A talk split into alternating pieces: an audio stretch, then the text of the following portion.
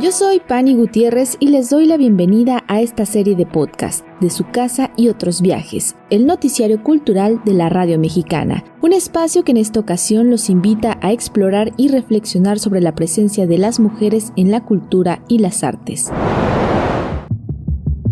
Para introducirnos al tema es conveniente considerar algunos indicadores que nos ayuden a comprender y a tener un panorama más claro sobre la disparidad que existe en la igualdad de género. De acuerdo con los datos arrojados por la Oficina Europea de Estadística, conocida como Eurostat, la tasa de empleo de las mujeres en la Unión Europea en el cuarto trimestre de 2021 fue del 58.4%, mientras que la tasa de empleo de los hombres fue del 72.4%. En el caso de América Latina y el Caribe, la Organización Internacional del Trabajo reportó que para el año 2020 la tasa de participación laboral de las mujeres fue del 50.8%, mientras que la de los hombres registró el 76.3%.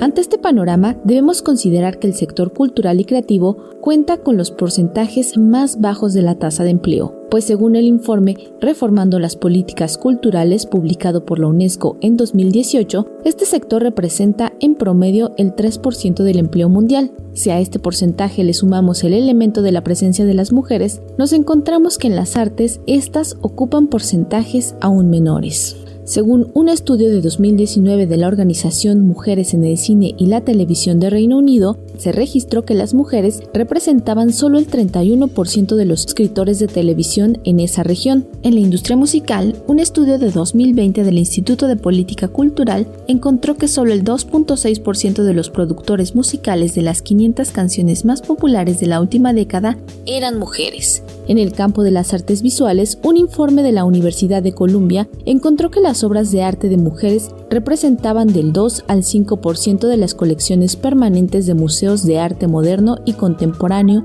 en Estados Unidos y Europa.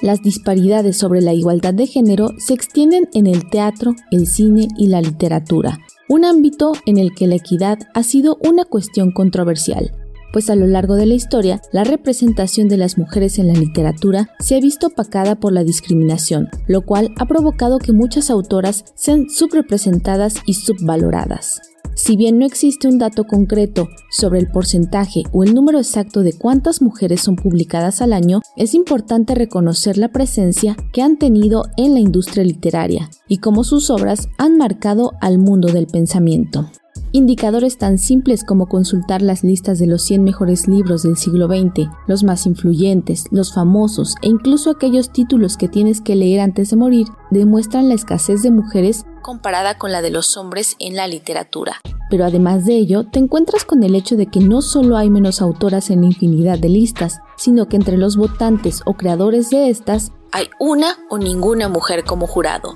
La escritora y filóloga Irene Vallejo comentaba durante la conferencia Aspasia, las raíces de la voz pública de las mujeres, acerca de la presencia de estas en la literatura. A mí las investigaciones me han demostrado que siempre ha habido mujeres que querían transmitir su mirada, sus percepciones y ayudar a transformar la realidad. El problema es que desde la distancia de los siglos es muy difícil conocer a Aspasia, como es muy difícil conocer a muchas de las mujeres que jugaron un papel pero después fueron olvidadas, eh, arrinconadas y muchas veces oscurecidas o opacadas por los historiadores y por las fuentes.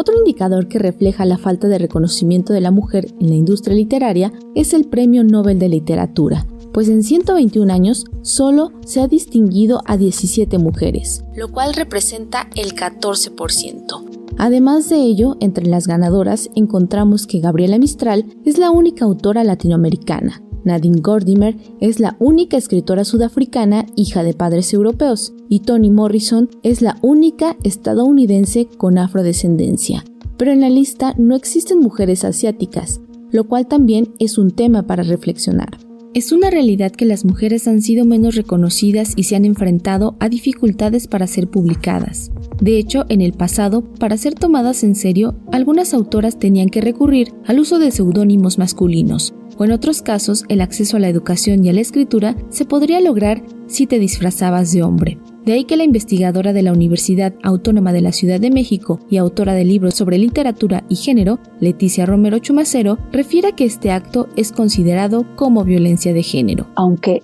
estos rudimentos formativos podían estar al alcance de algunas mujeres, ciertamente ellas hasta antes del final del siglo XIX no estaban, por lo menos en nuestro país, en condiciones de llegar a los ámbitos universitarios. Tan es así que Sor Juana Inés de la Cruz, Juana Inés de Albaje, tuvo interés en llegar a la universidad al saber eh, de manera muy clara que no iba a poder hacerlo por ser mujer, decidió en algún momento en la etapa hispana pensó en la posibilidad de vestirse de hombre para venir a la Ciudad de México y aquí entrar a la universidad. Es decir, tener que disfrazarse de algo que no era, porque lo que sí era estaba vetado. Una forma de violencia muy clara y que supuso una educación rudimentaria para muchas escritoras mexicanas a lo largo de los siglos.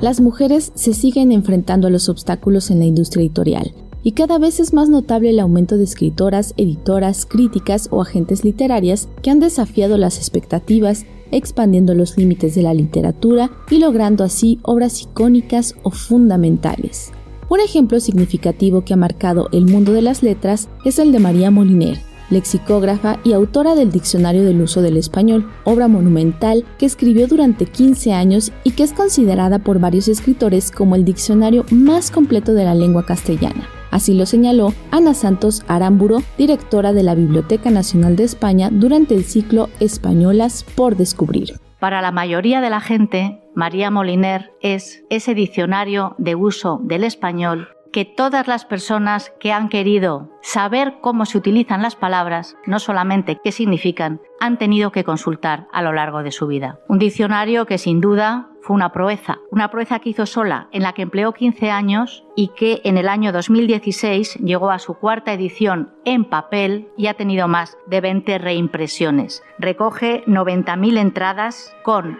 uso de palabras de una manera completamente manual. Un trabajo que nos parece ímprobo, imposible de llevar adelante. Ella lo llevó adelante. Coincido con Pedro Álvarez de Miranda cuando dice que él está seguro que si el diccionario de uso del español hubiera escrito un hombre, pues nunca se hubiera entrado en detalles como que lo escribió en la mesa camilla de su casa, que lo escribió como quien zurce calcetines, que lo escribió rodeada de sus hijos mientras los atendía. Detalles que desde luego no quitan ningún valor a esta obra magna que fue su diccionario.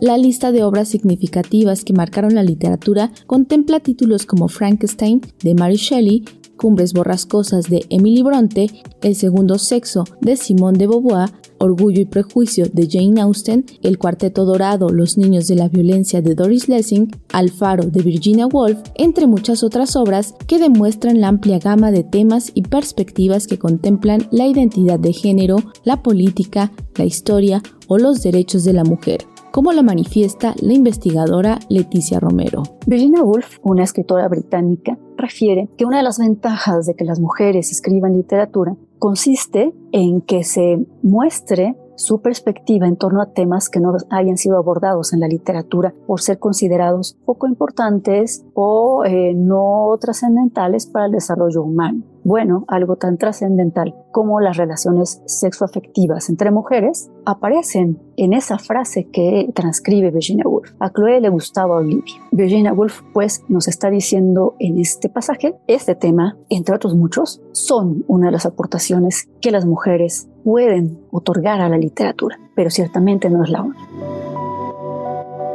Por hoy concluimos con este episodio. Mañana seguiremos conociendo más acerca del papel de las mujeres en la literatura, en especial su presencia en las letras mexicanas y en las lenguas maternas o indígenas. Para Radio Educación, Pani Gutiérrez.